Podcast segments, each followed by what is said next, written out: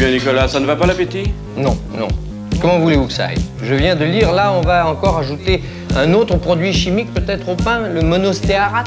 Et pourquoi faire? Pour l'empêcher de durcir Comme si ça ne suffisait pas. Le vin avec des colorants, euh, les pommes couvertes d'insecticides, euh, la viande provenant d'animaux engraissés avec des antibiotiques, la salade avec des engrais chimiques. Mais ça n'est plus possible. Oui, la liste des produits chimiques qu'on ajoute à l'alimentation augmente tous les jours. Mais est-ce qu'il faut vraiment croire tout ce qu'on dit au sujet du danger de ces produits chimiques? En arrivant chez Marie, dans un hameau du nord des Deux-Sèvres, on découvre un lieu rempli d'arbres, d'animaux et de nature. C'est mon père qui m'a conseillé de la rencontrer. Une vraie militante de la terre, m'a-t-il dit. Effectivement, Marie est arboricultrice.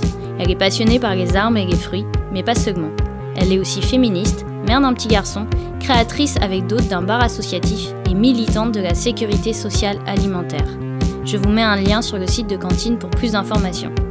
Avant de se former à l'agriculture, elle a eu plusieurs postes dans des associations diverses. Elle a fait un peu de journalisme, toujours en lien avec le monde agricole. Puis, elle a eu un déclic, une envie. Les arbres sont devenus une évidence. Ils correspondent à sa manière d'être, de penser le temps et d'imaginer l'avenir. Très bonne écoute. Bonjour Marie. Bonjour. Merci beaucoup de m'accueillir euh, dans ta ferme.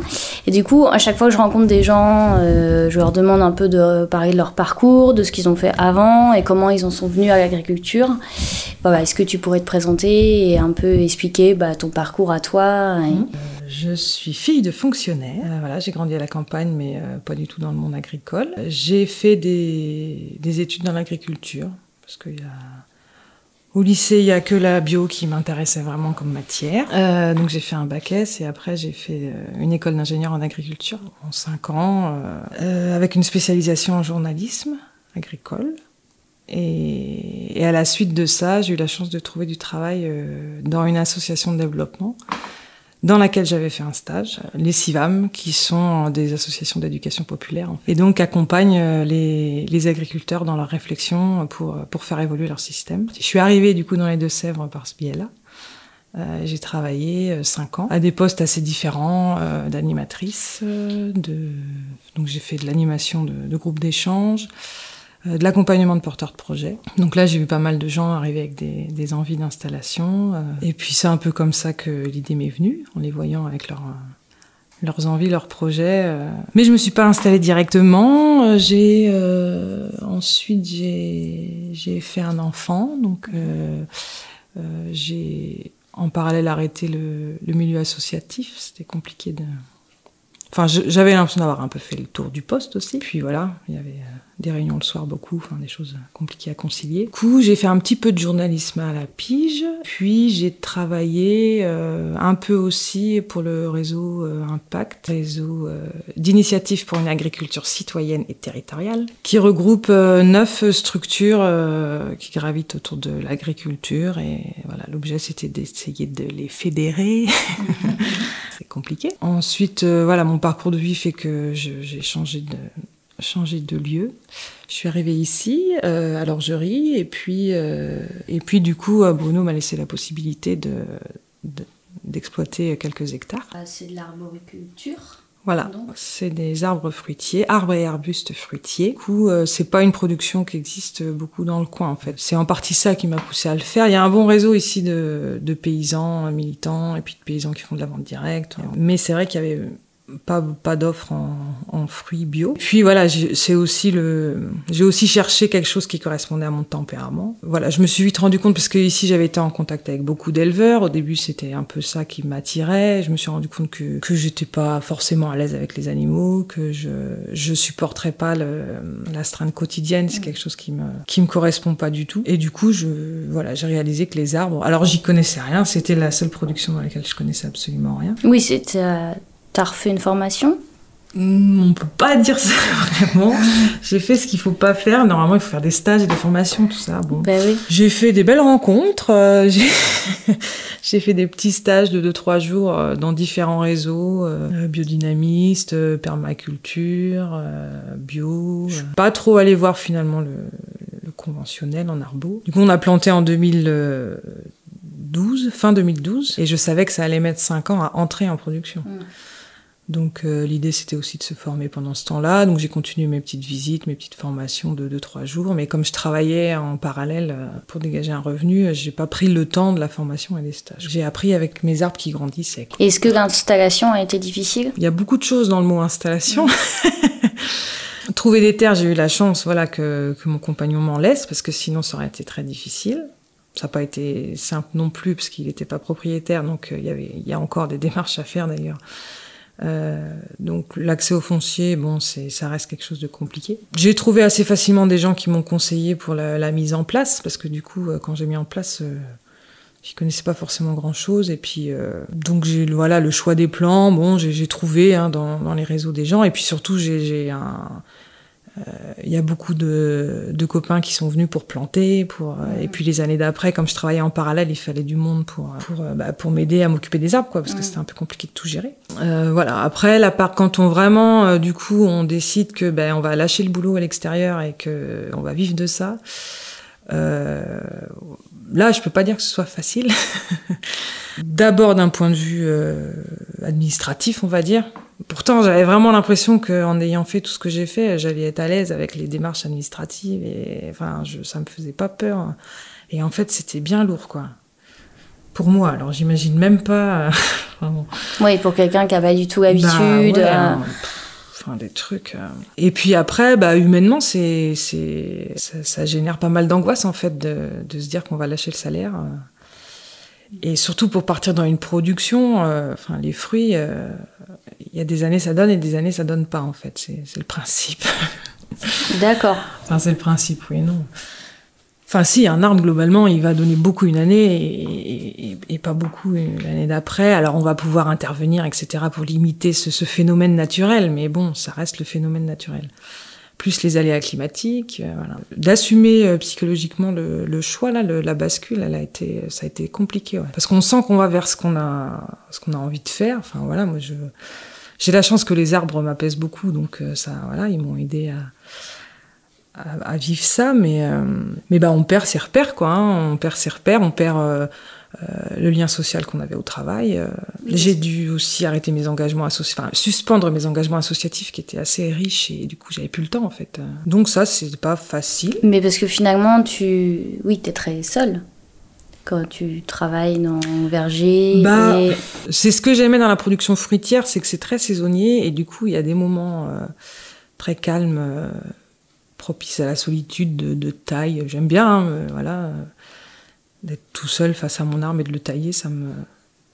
Et puis voilà, il va falloir aller euh, deux heures après, il faut être sur un marché à- à, ou alors, tout d'un coup, il y a plein de trucs à ramasser, il faut faire appel à des gens. Pour l'instant, je suis pas en mesure de, de les embaucher, mais à terme, il faudra à un moment donné qu'il y ait de la main-d'œuvre saisonnière. Donc, c'est, c'est ça qui m'allait bien. C'est-à-dire qu'il y a, il y a des moments de, de solitude, mais il y a des moments de, de, de sociabilité euh, importante, même, Oui. même peut-être trop. Les marchés, je me rends compte que ça m'oppresse un peu euh, quand il y a trop de monde, là.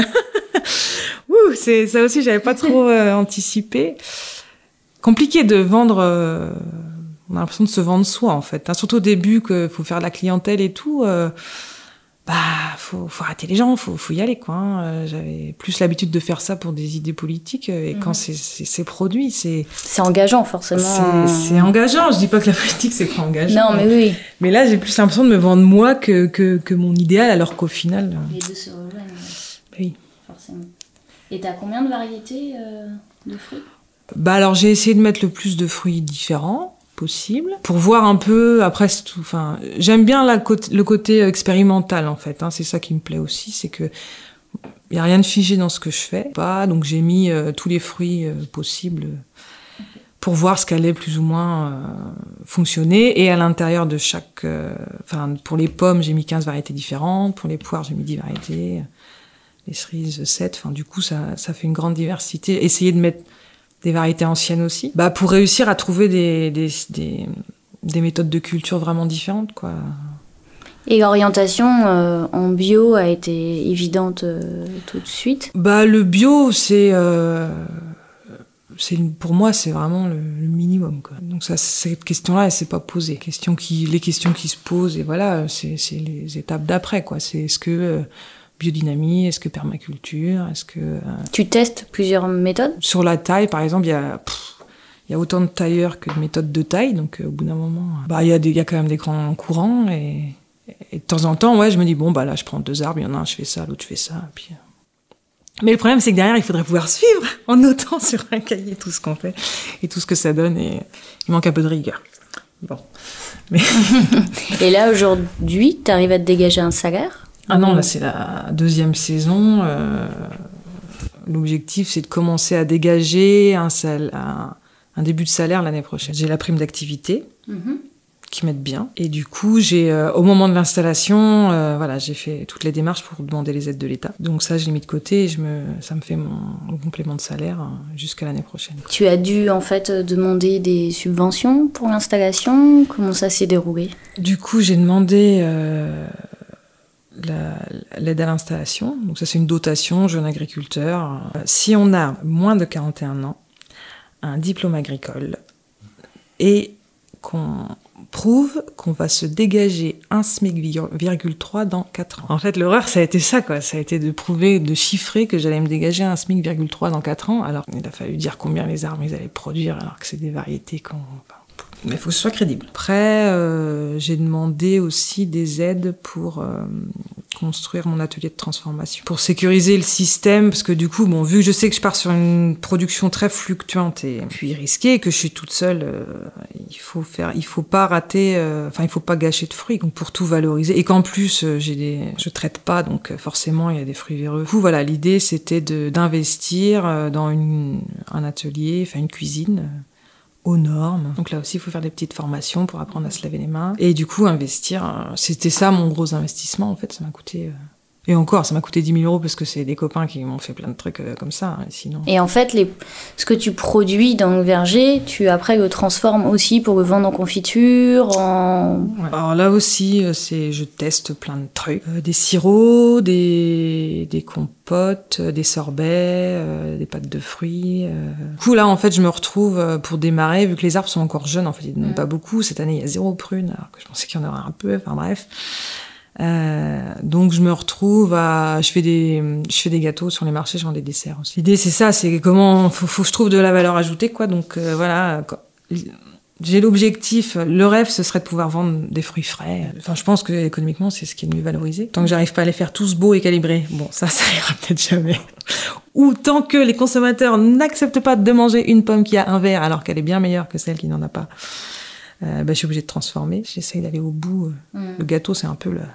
C'est vachement de temps, vachement de taf, mais, mais ça valorise le fruit euh, énormément. Et tu, euh, tu parlais de ton engagement politique, par ailleurs. Est-ce que cette dimension-là, elle est toujours présente aujourd'hui?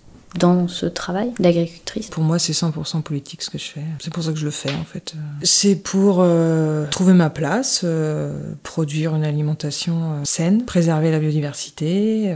C'est, ça répond à la fois à l'urgence écologique, à l'urgence sociale, parce que du coup, c'est un emploi qui sera créé sur deux hectares. Si on, enfin, à la conf, on dit qu'on veut, qu'on peut installer un mi- qu'il faut qu'on installe un million de paysans euh, rapidement. Donc ça, ça amène aussi des, des solutions sociales, quoi. Et puis une ferme, c'est aussi un lieu où on accueille des gens, où les gens se rencontrent. Enfin voilà, il y a, y a- y a tout, ces- tout cet aspect-là.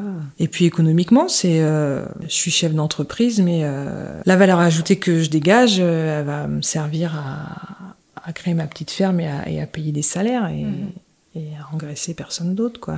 Ça, c'est sûr que c'est c'est ce qui me tient. hein, C'est euh, pour moi, c'est super cohérent, donc je suis bien dans mes baskets par rapport à ça. Malgré les difficultés du métier? Bah, les difficultés du métier, euh, bah voilà, j'ai été formatrice, j'ai pas trouvé ça simple. Hein, euh, euh, oui, là cette année, j'ai pas de, je prends pas de vacances. puis au final, alors que quand j'étais formatrice, il en fallait parce que parce que c'est, il y a y a un dimanche, il fait beau, j'ai envie d'aller voir mes arbres, je, je bosse, je suis bien. Il y a un lundi, j'ai pas envie de bosser, bah je suis fatiguée, je fais la sieste quoi. Enfin, Ouais, tu t'y retrouves vraiment. euh, bah oui, oui, je- j'emmène mon fils à l'école tous les matins à 9h. Enfin voilà, c'est une qualité de vie. euh. Bon après, je dis pas que c'est toujours tout au rythme que je veux, hein, il y a des coups de bourre et tout, mais, Il y a des moments où oui, j'ai la flemme d'aller faire mon marché, mais du coup, bah, je me dis bon bah là, je me rends compte que ça, ça me baise. Comment je fais l'année prochaine pour faire moins de marché et plus de ventes différemment? Et tac, tac, tac. En fait, euh, les frustrations, elles sont, elles sont source euh, d'inspiration et d'évolution. Euh, c'est, je subis pas. je vais subir le climat, mais, mais même ça. Hein. Bon, bah là, ouais, tac ça va, ça va. En plus, ça, ça va bouger. C'est une grosse incertitude. Comment, comment je fais? Comment, comment je cherche à Et puis je réfléchis. Moi, j'aime bien réfléchir. Hein. Mais euh, c'est pas, il euh, n'y a pas de hiérarchie euh, au sens direct ou, mhm. ou, de rapport humain que je, incontournable en fait. Et est-ce que tu as l'impression qu'en tant que femme, il y a eu plus de difficultés ou, ou en tout cas que ta place a été plus difficile à prendre ou pas forcément? Bah ouais, c'est un, un, un, monde masculin, l'agriculture en général. C'est difficile cette question-là, ça m'interroge vachement en plus parce que enfin, le féminisme, ça, ça me parle dans, dans les dans les rapports de force qu'on connaît au sein de notre société d'une manière générale. Appliqué directement à mon métier, euh, j'ai pas eu l'impression de le subir vraiment. Euh, après, si, il y a toujours des trucs, euh, il y a toujours des petites réflexions. Pas de la part du... Enfin, moi, je suis quand même dans un réseau, même professionnel, euh, voilà, de gens avec qui je me sens à l'aise, etc. J'essaye d'adapter mon activité à mes limites physiques. Mhm. Après, oui, peut-être que c'est que je me suis un peu blindée, en fait. Peut-être des fois, je me dis. Parce que j'ai fait... Euh, j'ai milité pas mal. C'est que des hommes tout le temps, en fait. Euh, j'ai enseigné en lycée agricole. Les, les jeunes, c'est les apprentis, c'était que des, des, hommes aussi. Là, par contre, ouais, dans, dans, ces, voilà, dans le monde agricole conventionnel, oui, là, on sent pas la défiance, mais euh, oui, enfin, on, m'a mis en garde que ça allait être difficile parce que j'étais une femme. Après, je me sens tellement différente. Enfin, mon système, il est tellement différent de ce que eux se représentaient le système agricole que c'est plus large que le féminisme. Hein, c'est c'est un truc. Euh. Après, euh, je fais partie d'un groupe femmes aussi au CIVAM là, donc on a un groupe d'échange euh, entre femmes agricultrices. On est plus sur du coup des questions de, de charge mentale en fait, mais ça c'est pas propre à l'agriculture quoi. Enfin c'est ça le truc en fait. J'ai du mal à détacher ce qui est vraiment agricole de. Oui, c'est plutôt vraiment sur ce qui touche à le fait d'avoir des enfants. De, bah oui. Oui, oui, la charge mentale qu'on connaît par ailleurs bah dans tous les métiers finalement. Dans tous les métiers, ouais. Après, euh, parce que voilà, parce que je, je, parce que mon système, je l'ai fait en fonction de moi, quoi. Après, je comprends que et puis que j'ai pas finalement à me retrouver aujourd'hui dans des instances. Euh, euh, par exemple, c'est ça aussi. Je pense à d'autres copines agricultrices là pour qui c'est qui ont plus cette problématique-là parce qu'elles vont avoir, euh, par exemple, besoin d'un tracteur en cuma ou un truc comme ça. Donc on, là, on va se retrouver. Enfin, là, par contre, ça c'est c'est l'horreur, quoi. Être une femme et devoir aller chercher euh, le matériel de la cuma, euh, et de reculer avec une. On en parle souvent. On, fait, on va faire une formation pour apprendre à reculer avec une remorque, par exemple, parce que c'est le truc, mais affreux, quoi. Tu, tu rentres, il faut que tu rentres le tracteur. Tu sais que tout le monde va s'arrêter de parler. Regardez comment tu recules le tracteur avec la remorque et ça. Mais moi, en fait, mon verger, il n'est pas dimensionné pour du gros matériel, donc euh, ça, je le vis pas. Euh, on s'est fait quand même une petite formation euh, pour apprendre à, la à servir d'une tronçonneuse entre nous, par mhm. exemple. Ça, pour moi, c'était important parce que ça fait partie des choses sur lesquelles je me sentais pas autonome. Et, et voilà, c'est ça en fait. Et du coup, c'est pareil, se former à ça, bah, j'aime autant le faire entre femmes, quoi. Oui, ça, reste quand même important d'avoir un noyau de, femmes pour échanger. C'est peut-être pour ça aussi que moi je me sens pas. C'est que j'ai, oui, un, groupe de femmes euh, dans lequel. Euh, et puis de femmes paysannes, euh, voilà. Mm. toutes seules ou en association, mais voilà, donc on, échange régulièrement, on, évacue à mesure. c'est plus facile là qu'en politique, je trouve que là c'est plus, compliqué. Ouais, tu as eu plus de difficultés ah dans le milieu du militantisme. Ah oui Ouais. J'ai plus senti le, les rapports de force, parce qu'on est dans du rapport de force. Et là, oui, ça a été plus dur, c'est toujours plus dur de, bah, de prendre la parole, parce qu'on n'a pas envie de la couper, même si nous, on se la fait couper. euh, ouais, ouais, ça, c'est, je trouve ça plus dur. Et tu, as, tu disais que tu avais, mis, avais suspendu tes activités associatives, mais tu milites toujours, par exemple à la Confédération paysanne Bah, du coup, ouais, maintenant j'ai changé de. je suis rentrée à la Confédération paysanne de par mon statut. Mhm. euh, là, on passe du côté syndical. Les questions que ça me pose là, plus sur. Euh, enfin, finalement, un syndicat, il participe au au fonctionnement institutionnel tel qu'il est aujourd'hui. Quoi. Euh, je vais pas dire cautionner, mais euh, je me rends compte que euh, on a beau avoir des à la conf. Enfin, j'adhère au projet de la conf. J'ai pas de souci politique avec ça. Enfin, pas encore parce que je l'ai pas creusé jusqu'au bout, mais je suis sûre qu'il y a bien des choses qui me dérangeront à un moment donné. Mais, pour l'instant, j'ai pas de problème avec le, voilà l'agriculture paysanne qu'on défend, etc. Je m'y retrouve complètement. Euh, mais du coup, c'est vrai que je vois bien que bah, l'actualité du syndicat, c'est c'est pas la conf qui l'a fait, quoi. C'est on est toujours en réaction et on passe beaucoup de temps à, dans de la bataille. Euh. Et plutôt dans de l'opposition. Voilà. Plus que dans de la construction. Je trouve. Ouais. Mm. Mm, ouais. Je trouve qu'on est un peu. Mais après, c'est que des caractères forts aussi. Alors dès qu'on rentre dans la construction, ça, ça se frite vite. Et, là, on retrouve le, bah, le, les combats de coq, un peu, hein, on va le dire comme ça. Hein, c'est, euh, bah, ça je pense que ça se féminise quand même à la conf aussi, hein, mais. Euh, c'est peut-être un peu plus long que. Ouais, ouais, c'est sûr que les femmes, elles ont pas. Euh, je sais pas pourquoi. Là, tout à l'heure, j'étais au. J'ai rencontré le réseau salarial là, que je connaissais mhm. pas. Et du coup, c'était ça la question est-ce qu'il faut faire des commissions femmes pour pour que les femmes se sentent légitimes à s'investir et euh, en leur disant mais là c'est forcément que des femmes donc euh, je sais pas s'il faut en arriver là je sais pas comment faire mais c'est vrai que peut-être pour qu'elles soient plus visibles. Bah ouais ouais ouais après euh, moi du coup qui ai toujours milité qu'avec des hommes j'aime pas cette mise en opposition quoi. Hmm. en fait ouais je pense que j'aime pas la mise en opposition homme-femme tout court. Moi ce qui me dérange c'est parce que je pense qu'on est tous un peu des deux en fait. Et puis du coup c'est plus le rapport de force en soi et puis euh, voilà, que les femmes arrivent un peu plus à, à s'affirmer et que les hommes un peu plus à s'écouter, mais c'est pas. Voilà, ouais, j'aimerais bien que l'équilibre se fasse en chacun qu'entre deux groupes en fait.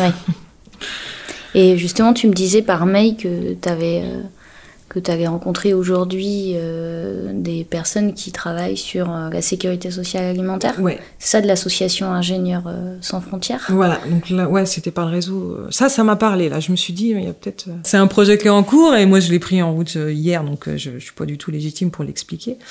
Mais mais ce qui m'a parlé, c'est que bah en fait, on là, on, on construit quoi. Et c'est l'idée, bah voilà. En 46, ils ont, ils, ont, ils ont construit la Sécu.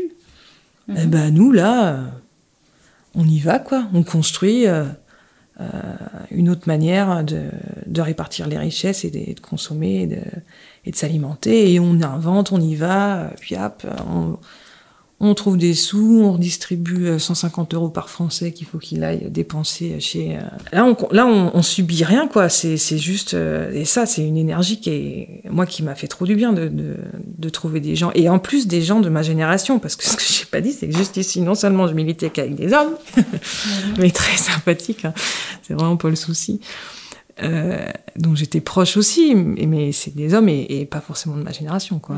Il y a à la fois des vieux syndicalistes et à la fois des, des trentenaires, quoi. Hmm. Je me suis dit, ah, mais ils sont là, en fait, les trentenaires, je les cherchais.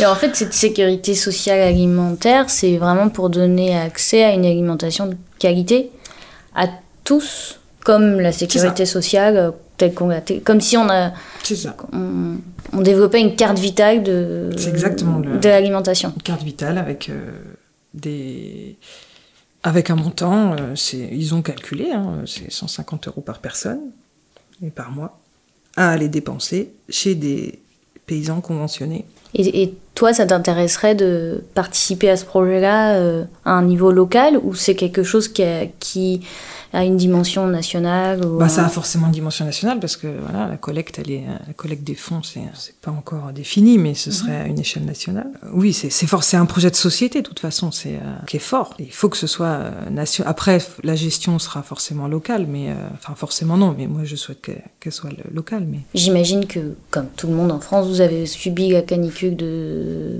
de juillet. Oui. Et est-ce que par rapport au changement climatique et euh, à tout ce qui nous attend visiblement dans les prochaines années, euh, c'est tout ça, ce sont des éléments que tu prends en compte dans euh, bah, toi ton verger et dans la manière dont tu vas te projeter dans l'avenir En fait, ça va être l'accentuation des aléas climatiques. Donc, je pense qu'il y a de la ressource génétique pour. C'est aussi ça qui m'intéresse quand je dis que je fais aussi un travail de recherche. C'est dans ce sens-là, quoi. Mm-hmm que je vais chercher de la, des variétés anciennes, des choses, euh, que j'essaye d'autres méthodes pour euh, cultiver, éviter de laisser les sols nus, etc.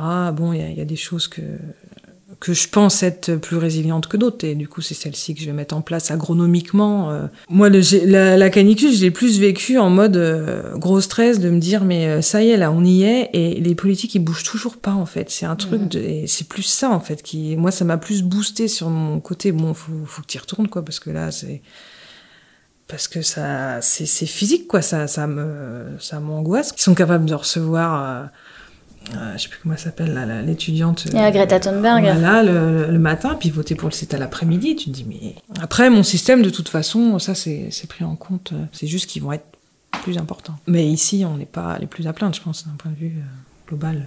Ah oui c'est sûr. Dans les deux oui. Oui oui. Pour ça c'est sûr que pour terminer, je pose toujours cette question à, tout le monde. Est-ce que toi, tu qualifies ta démarche d'engagé? Oui, oui, oui, oui. Moi, je qualifie ma démarche d'engagé. Euh. Mais en fait, tout. Tout ce qu'on fait, c'est engagé. On choisit un paquet de pâtes, c'est engagé. Moi, j'en ai conscience euh, et, que, et que du coup, euh, j'essaye de faire les, choix les plus éclairés. Mais, mais de toute façon, après, c'est, j'en ai besoin. Des fois, je me dis que ce serait plus confortable hein, de, de pouvoir vivre peinard sans me préoccuper de tout ça. Euh, J'y arrive pas. C'est pas forcément euh, parce que euh, j'ai plus de mérite que les autres en fait. C'est juste que j'ai une sensibilité qui fait que c'est je, c'est pas supportable de, de, rester sans rien faire avec tout ce qui se passe quoi. C'est un besoin quoi. C'est un truc, c'est dans le beat quoi. Donc si c'est ça qu'on appelle engagé, oui oui, 200%. Merci beaucoup. Je suis ravie de vous avoir partagé ce témoignage. Merci beaucoup à Marie de m'avoir accueilli au Débeauté en plein mois d'août. Retrouvez toutes les informations sur sa ferme, le goût des fruits, sur le site de Cantine Magazine. Si ce podcast vous a plu, n'hésitez pas à le partager. Les podcasts sont disponibles sur iTunes et toutes vos plateformes de podcast habituelles. Si vous voulez nous soutenir, n'hésitez pas à mettre des étoiles et des commentaires.